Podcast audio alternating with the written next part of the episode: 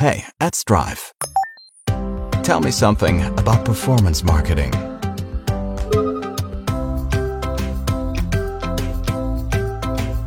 Hallo und herzlich willkommen zu einer neuen Folge von PPC Insights. Ich bin Lisa von AdsDrive. Und ich bin Lara. Heute reden wir über die Internationalisierung im PPC. Und da würde ich sagen, fangen wir doch mal direkt an.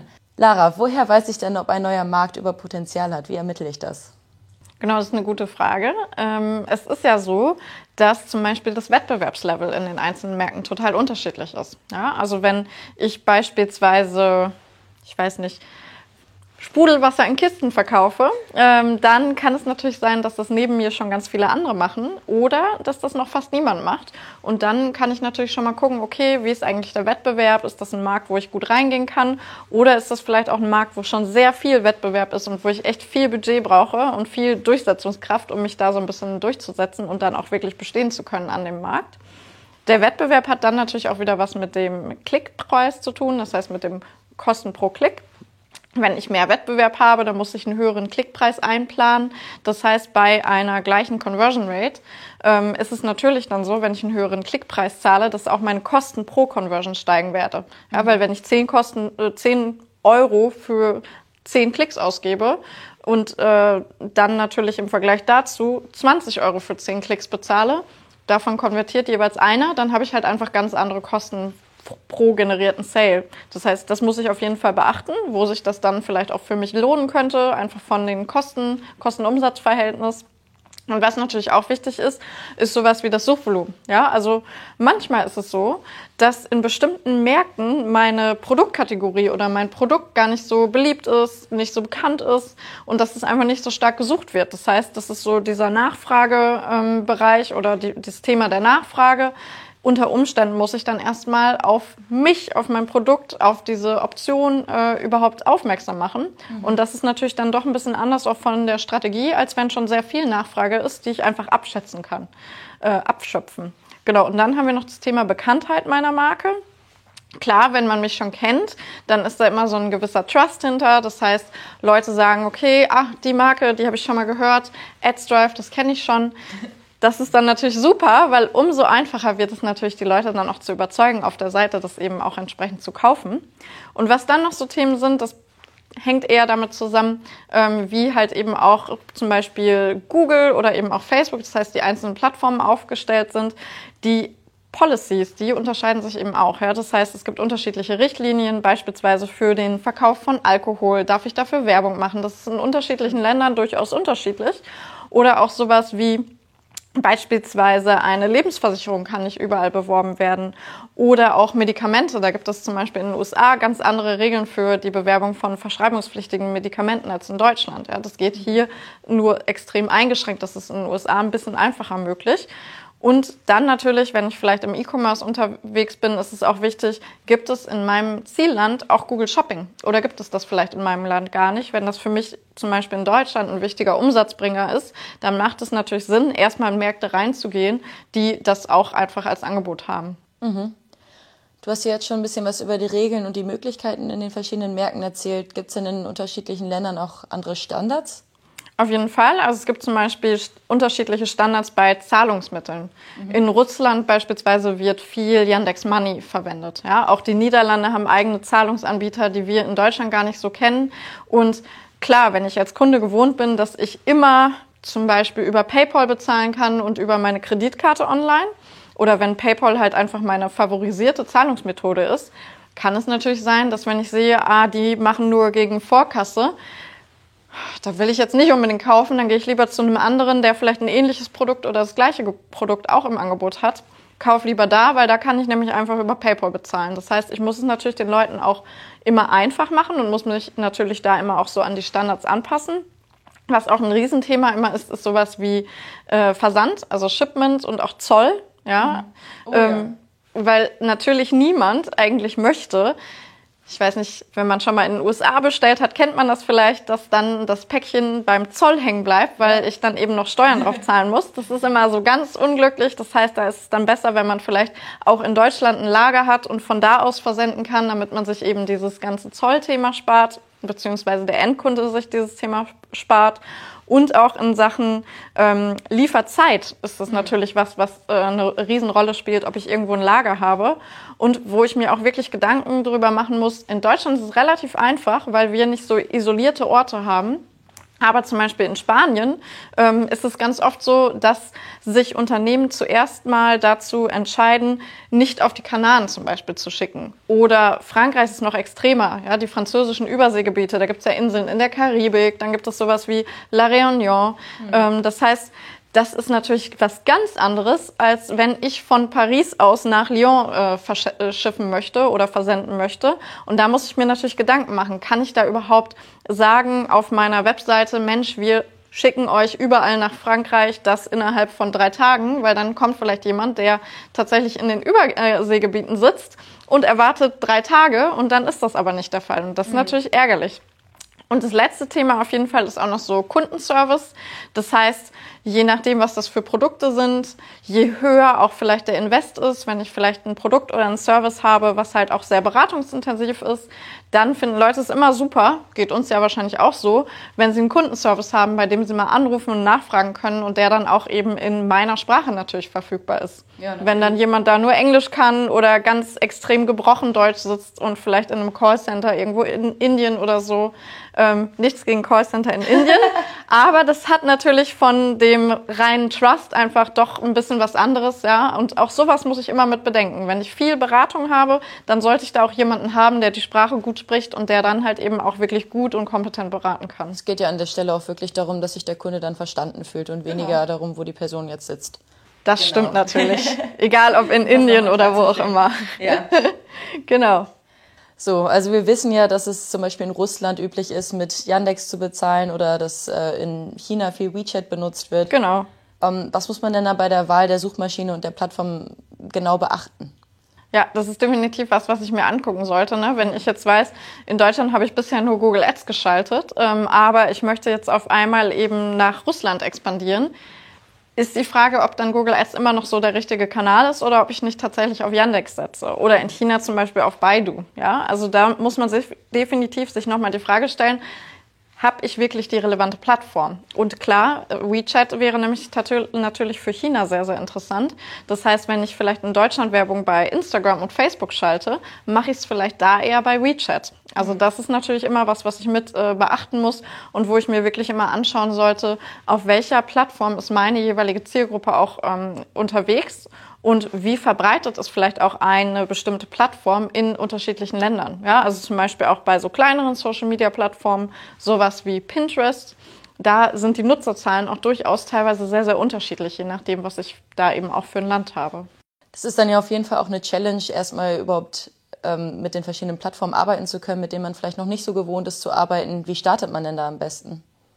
Genau, also es macht immer Sinn, dass man, wenn man vielleicht sich noch gar nicht zu 1000 Prozent sicher ist, dass das Land auch wirklich für immer quasi in meinem Portfolio bleibt. Das heißt, vielleicht will ich das erstmal austesten, ob das Land für was für mich sein könnte und wenn ja, welche Kategorien da besonders gut laufen oder wenn ich vielleicht unterschiedliche Marken im Portfolio habe, dann könnte es ja auch sein, dass halt eben unterschiedliche Marken auch unterschiedlich angenommen werden. Das heißt, dass es doch ein sehr anderes Setup ist. Da macht es immer Sinn, am Anfang eher dynamisch zu starten, also mit relativ einfach konfigurierbaren Kampagnentypen. Bei Google Ads ist das sowas wie zum Beispiel die Dynamic Search Ads. Das heißt, da kann man dann eben mit äh, einem Feed beispielsweise auch arbeiten. Das heißt, auch für DSA gibt es eben die Möglichkeit, einen Feed anzulegen. Das ist dann einfach so eine Excel-Tabelle. Da packe ich meine ganzen Produkt-URLs zum Beispiel rein und kann sie dann noch mit Labeln versehen. Also ich kann sagen, okay, die URL gehört zu der Kategorie Schuhe und zu der Marke Adidas und die nächste gehört zu der Kategorie Sweatshirts und zu der Marke Nike oder so. Ja, und danach kann ich das dann eben auch nachher wieder aufklustern und gruppieren und kann mir dann unterschiedliche Kampagnen damit bauen. Ähm, und das hat dann den Vorteil, dass ich halt erstmal das antesten muss, ohne dass ich gleich ein sehr, sehr detailliertes Setup äh, manuell aufbaue mit Kampagnen. Mhm. Auch das ist natürlich sinnvoll, ja, wenn ich jetzt weiß, okay, ich muss in dem Markt performen, weil die Geschäftsführung hat beschlossen, wir machen jetzt Spanien und Spanien muss funktionieren, dann ist das natürlich was anderes. Aber wir haben auch häufiger Unternehmen, die sagen, okay, wir wollen jetzt Spanien, Frankreich und Italien einfach mal testen und dann gucken wir, welcher Markt am besten funktioniert und die anderen stellen wir wieder ein. Ja, da haben wir dann vielleicht noch die Webseite, aber wir schalten dann nicht mehr aktiv Werbung, das läuft dann halt so nebenher. Und wenn man sowas erstmal rausfinden möchte, wo ist denn eigentlich wirklich noch mehr Potenzial, wo kaufen die Leute am besten, dann macht es Sinn, mit diesen dynamischen Sachen zu starten. Google Shopping ist auch super gut dafür geeignet, weil ich da eben auch natürlich äh, automatisch so ein Feed habe, ja, das heißt, ähm, ich habe meinen Produktfeed, den ich mir häufig aus meinem Shop auch einfach ziehen kann, wenn ich äh, eben vielleicht sowas nutze wie Shopware oder Shopify, ähm, wie auch immer, eins dieser Standard-Shop-Systeme. Dann gibt es da meistens schon so automatische Verknüpfungen, wo ich dann einfach meine Produkte an Google schieben kann. Mhm. Und wenn ich vielleicht sogar schon in Deutschland Shopping-Kampagnen äh, schalte, muss ich mir immer nur angucken, ist es ein anderes Land, aber die Sprache und die Währung sind gleich, also von Deutschland zu Österreich, dann kann ich einfach das Land noch hinzufügen. Das ist relativ simpel. Mhm. Ähm, wenn ich jetzt aber vielleicht das so habe, dass die Sprache gleich ist, aber die Währung ist anders, also Beispiel äh, England und USA, dann kann ich zum Beispiel die Currency Conversion nutzen. Das heißt, dann rechnet Google das automatisch für mich um. Das ist auch ziemlich praktisch. Das stimmt. Wenn ich natürlich jetzt eine andere Sprache habe. Ja, was macht man da? Kann man das dann einfach übersetzen oder wie funktioniert das? Genau, das ist immer so eine gute Frage. Also klar, man kann erstmal anfangen zu übersetzen, aber wir sagen eigentlich immer, es ist schöner zu lokalisieren. Ja, weil wenn ich eins zu eins übersetze, dann ähm, achte ich nicht so sehr darauf, wie eigentlich meine Zielgruppe in einem anderen Land auch sucht. Ein schönes Beispiel finde ich ist immer ähm, dieses Thema des Auslandssemesters.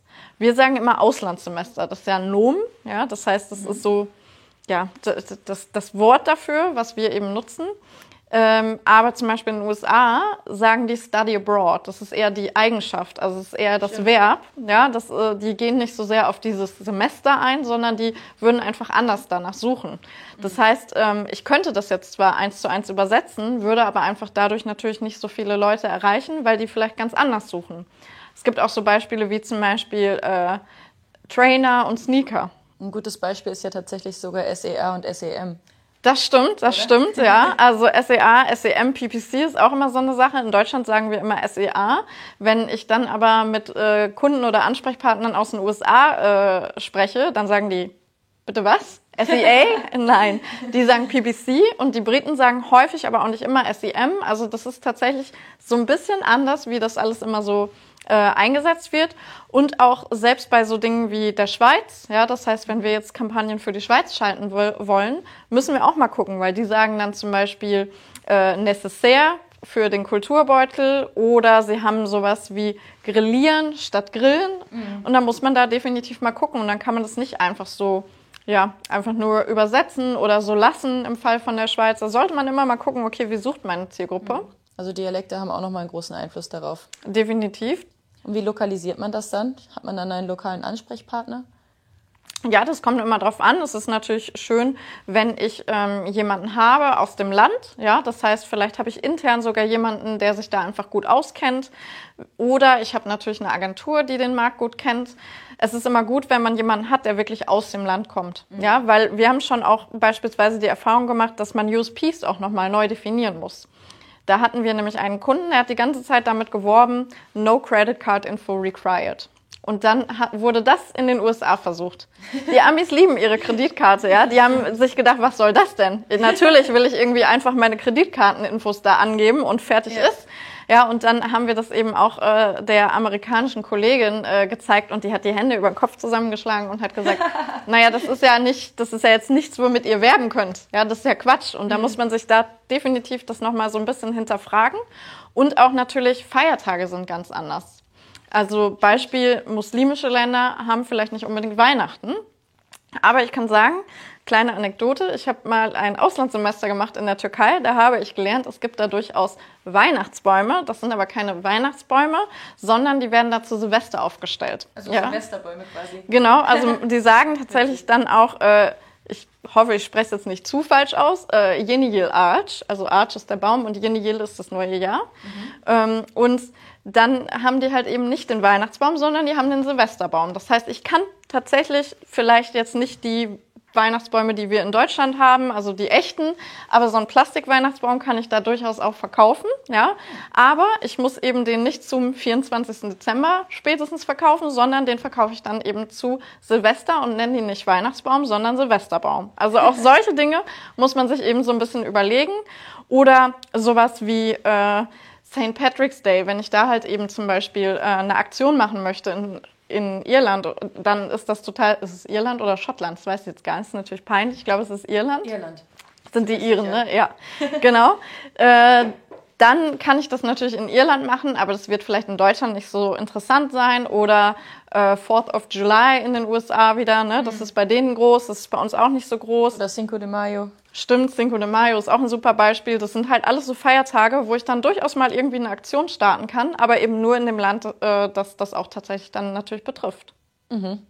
Das macht Sinn. Was gibt es denn sonst noch so zu beachten?